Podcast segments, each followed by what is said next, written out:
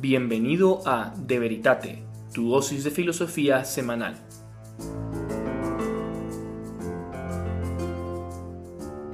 Muy buenas a todos, bienvenidos a De Veritate.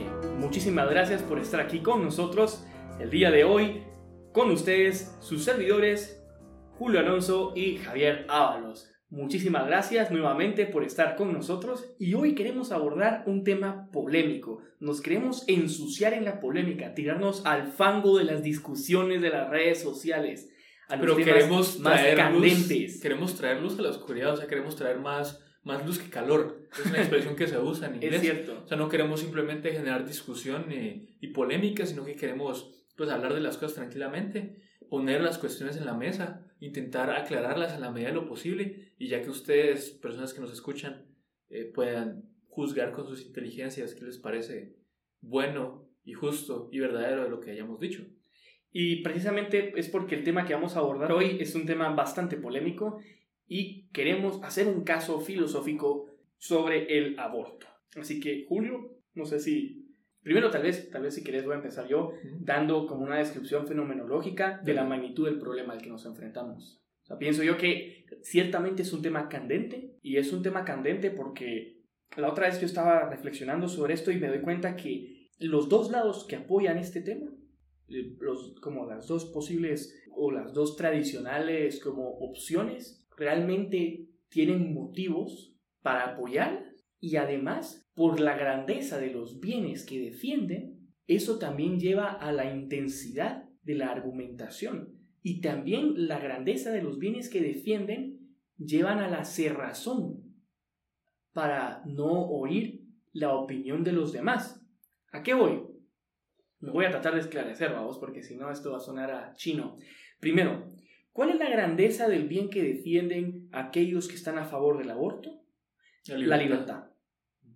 Y la libertad es un bien súper valioso. Yo diría que es un bien súper valioso en el hombre porque te permite amar. Y si pones en relación la libertad con el bien supremo, entonces te das cuenta que la libertad es algo súper importante. Es clave, no puedes, es clave. No puedes poseer, no puedes amar el bien sin libertad. Claro, no puedes llegar a la felicidad sin libertad. O sea, el hombre no puede ser plenamente feliz sin libertad. Entonces, claro, se entiende que por eso la defensa de la libertad en el tema del aborto, en este caso la libertad de la madre de decidir, es tan, es tan fuerte, es, es, es, algo que es un argumento que apela mucho.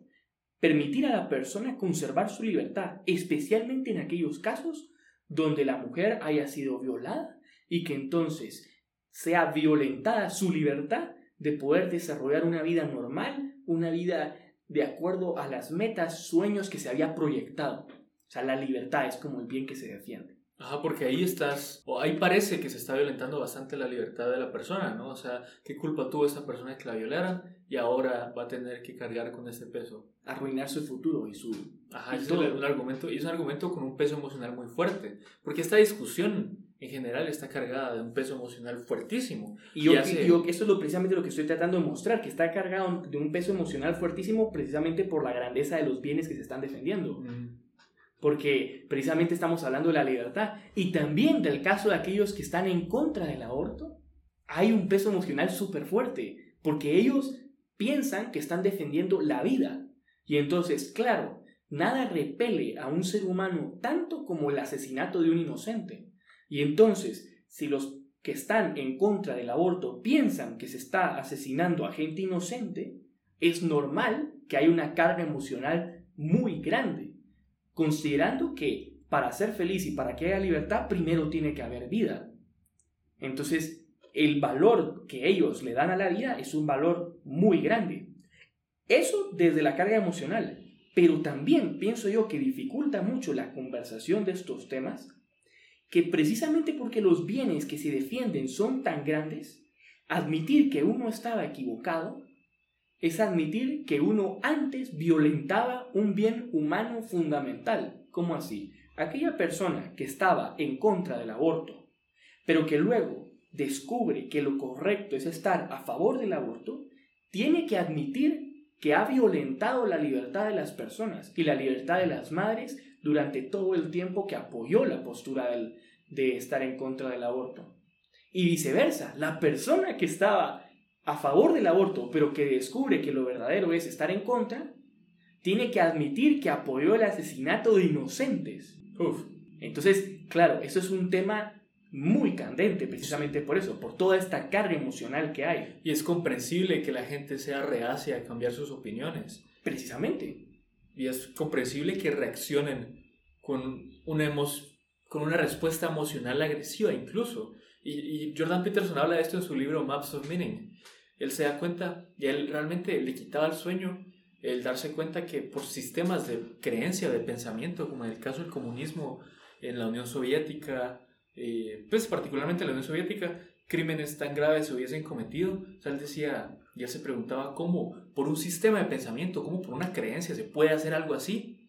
¿Cómo? Entonces él, a través de un estudio pues, psicológico y fenomenológico de la cuestión, él llega a la conclusión de que nuestras creencias son algo muy íntimo a nosotros y un ataque a nuestras creencias se apercibe como un ataque a nosotros mismos. A la personalidad que, te constituye, ¿no? Exacto. Entonces, digamos que, que tú valoras mucho la libertad y el derecho a decidir per se.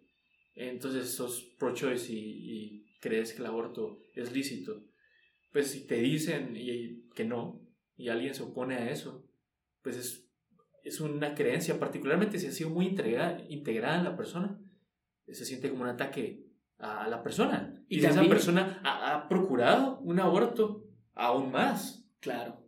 Y es que además es lógico que, es lógico, pienso yo también, que, que se sienta como un ataque a la personalidad cuando se atacan tus creencias porque hasta cierto punto, filosóficamente hablando, uno se convierte en aquello que contempla. Esto lo hemos hablado en otros episodios, ¿no? O sea, la verdad el, intelecto se, Exacto. El bien, el, el intelecto se convierte en aquello que contempla. Entonces, si tu intelecto ha contemplado el valor de la libertad, hasta cierto punto te has convertido en esa verdad que has contemplado. Pues la concepción de libertad que tenés. Exacto. Entonces, el ataque a esa concepción de libertad es indirectamente un ataque a aquello a lo que tu intelecto se ha convertido, a lo que vos te has convertido. Sí, y ahora para seguir en esa perspectiva eh, que aprendí de Jordan Peterson, pues él habla bastante de caos y de orden, ¿no?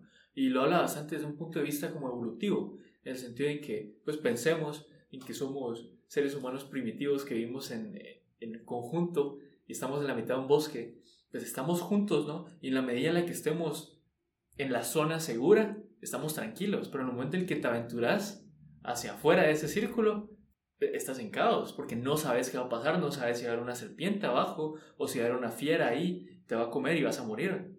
Entonces, pero si te quedas siempre adentro del círculo seguro, pues nunca vas a encontrar comida. Entonces hay una tensión entre el orden y el caos, porque tenés que salir afuera del caos y aventurarte. Bueno, el caso es que estar en el caos ciertamente genera mucha, mucho estrés, mucha ansiedad. Y ese es un sentimiento terrible, como lo hemos experimentado. Entonces lo que él dice es que nuestras creencias, nuestras, eh, particularmente aquellas que son más íntimas a nosotros, eh, tienen mucho que ver con el que nosotros nos, nos sintamos con los pies en el orden, con que estemos tranquilos, con que tengamos un modelo de la realidad y sepamos qué esperar de ella. Claro. O sea, si, si yo tengo una manera de entender el mundo y generalmente funciona bien, pues estoy tranquilo porque sé que los problemas que van a salir, pues voy a saber más o menos cómo responder a ellos. Entonces me siento tranquilo psicológicamente y no estoy en un estado constante de ansiedad. Pero si se me tumba mi manera de ver el mundo y queda completamente destruida, voy a estar en caos porque cualquier cosa que salga en el futuro, pues no voy a saber cómo responderla porque ya no puedo confiar en el modelo que tenía antes. Entonces, por eso es que la gente responde tan fuertemente, con tanta violencia, a, que se amenacen sus creencias más íntimas, ya sean políticas o religiosas o de cualquier tipo. Y el aborto precisamente ah, eh, señala dos creencias, dos como dimensiones súper íntimas de la persona, ¿no? La libertad y la vida. O sea, ¿qué cosas, más, ¿qué cosas más íntimas a nosotros mismos pueden ser que la libertad y la vida? O sea, la libertad que te da el motivo para vivir y la vida que permite que haya libertad. Sí. Como que se reclaman las dos, ¿no? O sea, es que es, muy, es muy fuerte eso. Porque sin libertad no, no hay motivo para vivir. Y sin vida no hay sustento de la libertad, no hay sustento ontológico, en el caso del hombre. Entonces, después de todo esto, que, esta descripción fenomenológica que hemos hecho, Julio, sobre todo como lo que nubla la discusión, ¿cuál sería el paso para abordar la discusión? ¿Cuál sería el paso para tratar de poner un poco de orden a todo esto que engloba esta discusión del aborto? Pues creo que tenemos que tener el valor de intentar salir, o en cierta manera, dejar de lado las emociones y, y buscar la verdad. Y saber. Salir de, de, de la zona de confort. ¿no? Salir de la zona de confort y saber que, que puede que si llegamos a una conclusión distinta a la que teníamos originalmente, vamos a estar en el caos y vamos a estar muy confundidos y vamos a reaccionar con aversión a eso. Pero pues, el hecho de que esperemos eso, eh, tal vez nos va a ayudar a con más tranquilidad poder hacernos la pregunta crítica y, y ver si, pues la pregunta sobre la licitud moral del aborto. Entonces yo lo que querría acá, Javier, es centrarnos en dos preguntas fundamentales. Ya habiendo dicho de que lo que queremos es buscar la verdad acá, si realmente es lícito o no.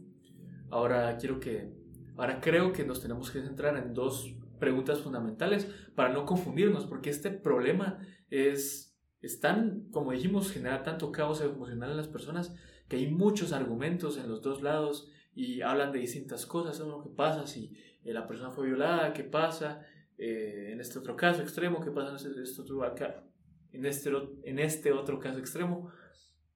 Entonces nos cuesta bastante ir a lo fundamental. Entonces yo creo que acá tenemos que ir a lo fundamental y preguntarnos, pues hacernos las dos preguntas fundamentales. Y esas yo creo que son las siguientes. Vos puedes decirme si estás de acuerdo o no. Yo creo que la primera pregunta es si aquello que está en el seno de la mujer, eh, el feto, el cigote, dícese como sea, como se diga, es un ser humano. Esa es la primera pregunta. Con la, y yo, yo también le añadiría el matiz, un ser humano con la misma dignidad que un ser humano que ya está afuera del vientre de la madre, maduro. Sí, precisamente para eh, hablar sobre ese matiz es la, segunda, la siguiente pregunta. Y eh, la, siguiente, la siguiente pregunta es si es en algún caso lícito matar a un ser humano inocente.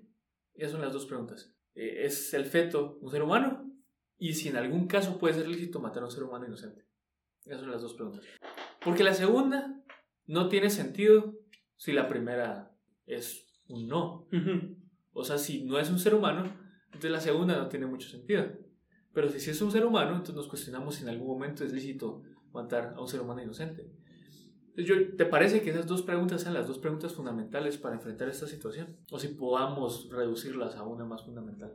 No, yo pienso que está bien. O sea, yo pienso que tal vez en orden de prioridad, la primera es aquello que, que está adentro está vivo, y si está vivo es un ser humano, y si es un ser humano tiene la misma dignidad de un ser humano que está afuera. Pero esa parte de la dignidad ya, ya queda englobada en la otra, te diría yo. ¿Tú crees? Yo pienso que no. Yo pienso que yo pienso que uno podría argumentar que es un ser humano, pero que todavía no tiene la misma dignidad de los que, del ser humano que está afuera y que por tanto matarlo no tiene tanta, tanto, tanto problema. Por eso, ¿es, ¿es en algún caso lícito asesinar a un ser humano inocente? Sí, porque todavía no tiene la dignidad. Ah, claro, claro, claro. Entonces creo que podemos eh, aplicar tu análisis a la primera pregunta y preguntarnos, ¿está vivo o es un ser humano? Pero antes, antes yo quiero hacer como para que quede claro por qué vos decías de que no te querías meter tanto en la casuística y yo quiero hacer una comparación con las ciencias eh, eh, empíricas en general. En las ciencias empíricas lo que se busca primero es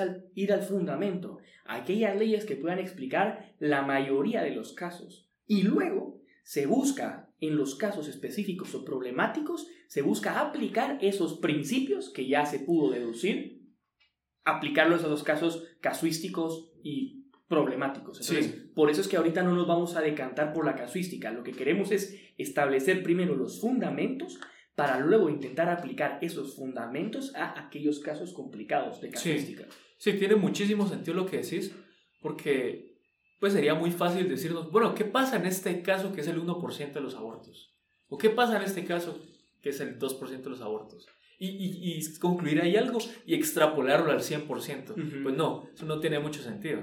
Sea, tenemos que preguntarnos la cuestión fundamental y luego ya podemos aplicar eh, nuestras conclusiones morales y éticas ahí a los casos extremos. Porque precisamente la palabra fundamental viene de fundamento. O sea, el fundamento tiene que aplicar tanto para el 1% como para el 99%. Si no, no es fundamento.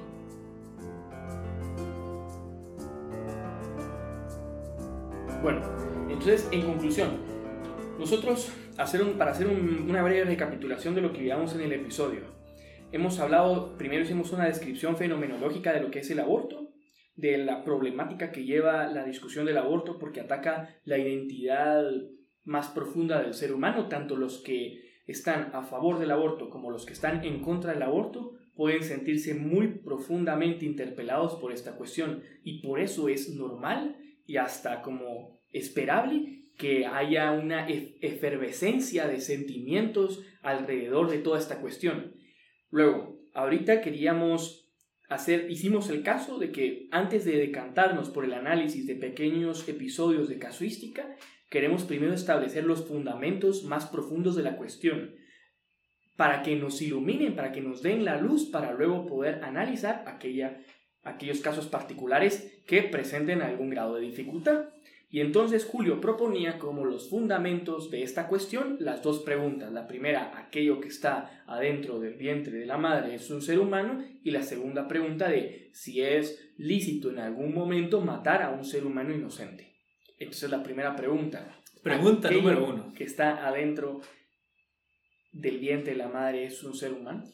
Sí, yo creo que vale la pena dividirlo en dos preguntas, como vos dijiste. ¿Es un ser, es un ser vivo? Y si este ser vivo es un ser humano. Claro, claro, porque si no es un ser vivo, entonces no tiene sentido hablar de que si es un ser humano.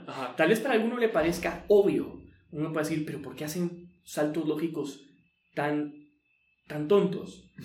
pero no, precisamente la filosofía es de matices, es de saber distinguir. Sí, sí eso es como la palabra favorita de los tomistas, son distinciones. Exacto. Yo también, leyendo el libro de metafísica, me he enamorado de esa palabra, distinguir. Entonces vamos a hacer pequeñas distinciones para no hacer saltos lógicos y para que todos podamos ir de la mano, que no queden dudas.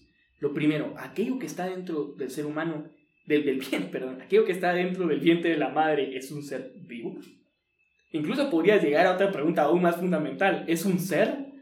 Sí, pero eh, eh, eso no creo que le interese. No creo que interesa el debate. Es un mente, ¿no? no, Ok. Va, ¿es un ser vivo? Yo creo que en este momento tenemos que irnos a, a las ciencias naturales y todas están de acuerdo en pues, que, nos tenemos que ir a la biología y parece que todos los embriólogos están de acuerdo en que es un ser vivo. Tal vez estarían de acuerdo en que no es un ser humano con dignidad, ¿verdad? Tal vez te dirían eso. O que no es un ser humano, o que no tiene dignidad, o que lo que sea. Pero, pues realmente el consenso parece ser que es un ser vivo. Y es evidente en cuanto que, ¿cómo definiríamos un ser vivo desde el punto de vista aristotélico? O sea, algo que tiene... Solo antes yo quisiera, yo quisiera antes hacer como una pequeña aclaración, ¿verdad? Y es que en el debate de, de, qué es la vida desde el punto de vista biológico, hay algunos que pues dicen tal vez los virus están vivos, tal vez hay como esa, esa indecisión de, bueno, ¿será que admitimos que están vivos o no? Pero de lo que todos están totalmente de acuerdo, que hay vida, es una célula. Para allá no hay pierde. Si hay una célula funcional, hay vida.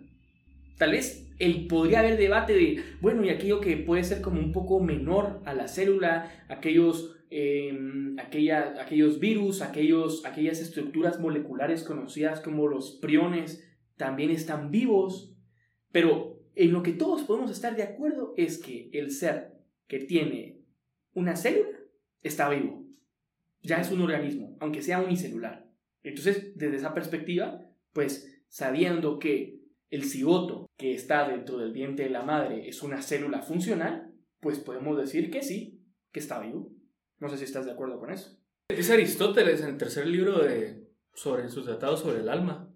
Dice que son llamados vivientes aquellos seres que se mueven o que actúan por sí mismos.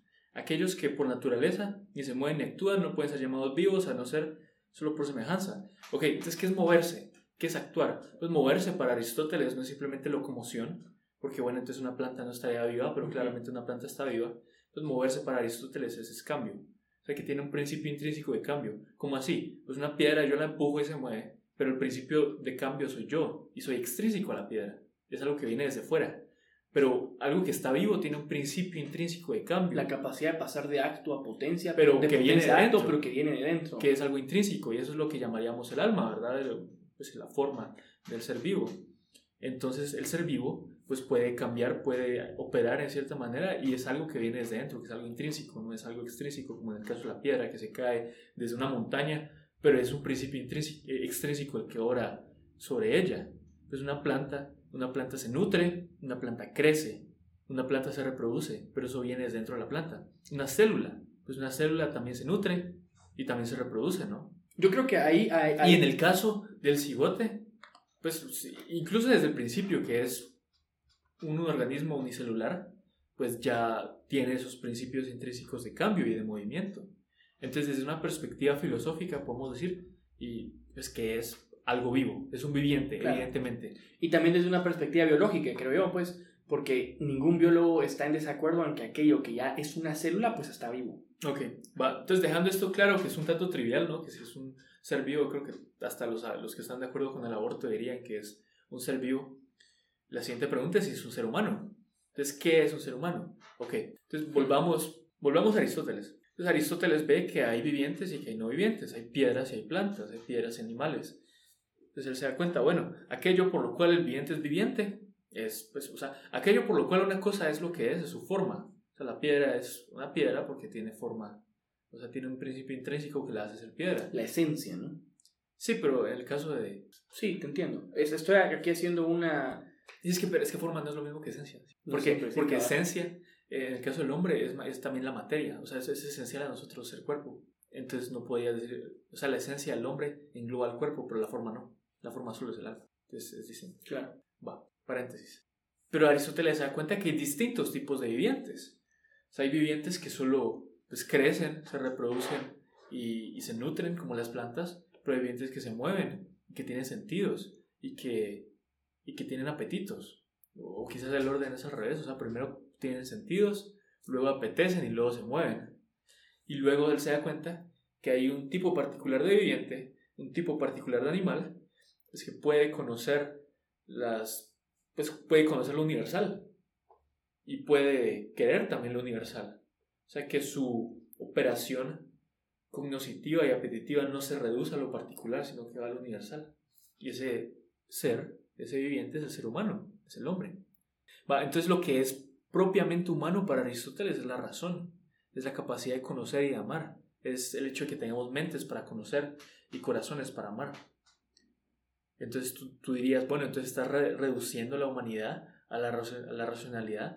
¿Qué pasa? Pues con un feto, un feto no puede razonar, entonces no es humano, ¿ok? Bueno, entonces acá viene la distinción aristotélica entre acto y potencia. O sea, cuando Javier está dormido, Javier no está razonando en acto.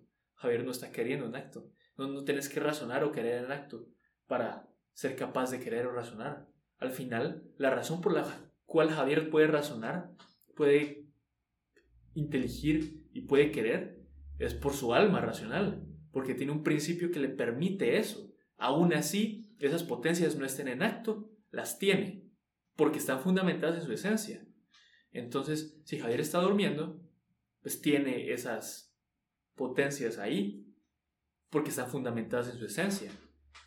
Entonces sigue siendo un ser racional, aunque no esté razonando en acto. Claro, y, y, y tal vez alguien te podría decir, no, pero en el caso de que esté dormido, ya hay hasta cierto punto una estructura cerebral en acto que te va a permitir llegar luego, que, que te, o sea, ya hay una estructura cerebral en acto que es sustento de esa potencia de luego inteligir. Pero, pero yo te mientras que en el feto no. Pero yo te respondería que lo que pasa es que en el feto está como la potencialidad de las potencialidades. Está el sustento, está, sí, está la potencialidad de las potencialidades, pues.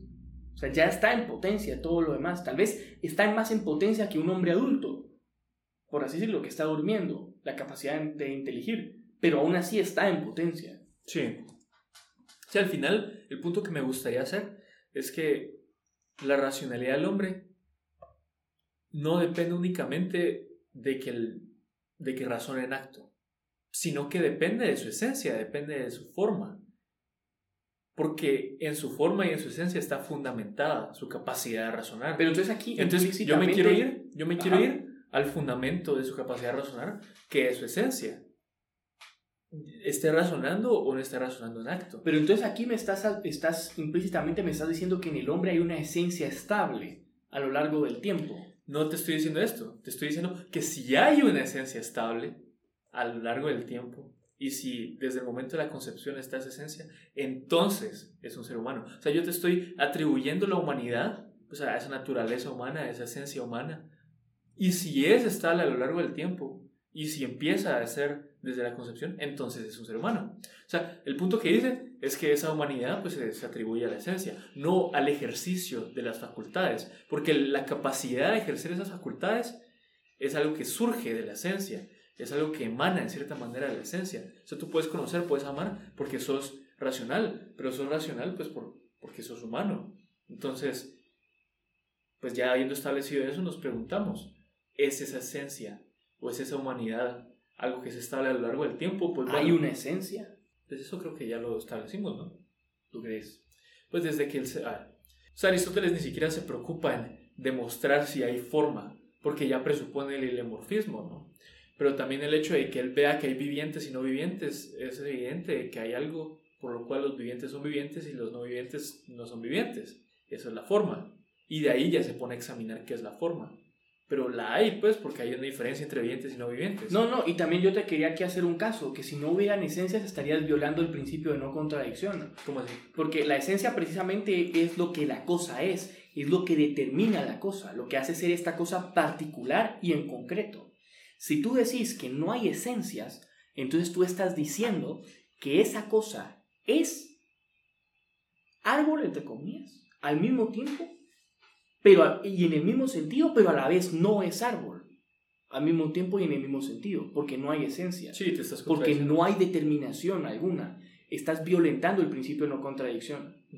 Sí, una cosa que me gustaría agregar ahí es que tal vez un, un materialista, reduccionista, te diría, es que no, no hay esencia, porque todo es reducible a sus elementos constituyentes. O sea, no hay tal cosa como una piedra que sea una piedra, sino que todo es reducible a los átomos que la componen. Puedes tomar ese camino, ¿verdad? Pero si seguís con ese camino, al final ni siquiera, o sea, no existís tú, porque tú también sos reducible a los átomos que te componen. No, eres, no hay un tú diciendo eso. Pero no elimina la cuestión de la esencia.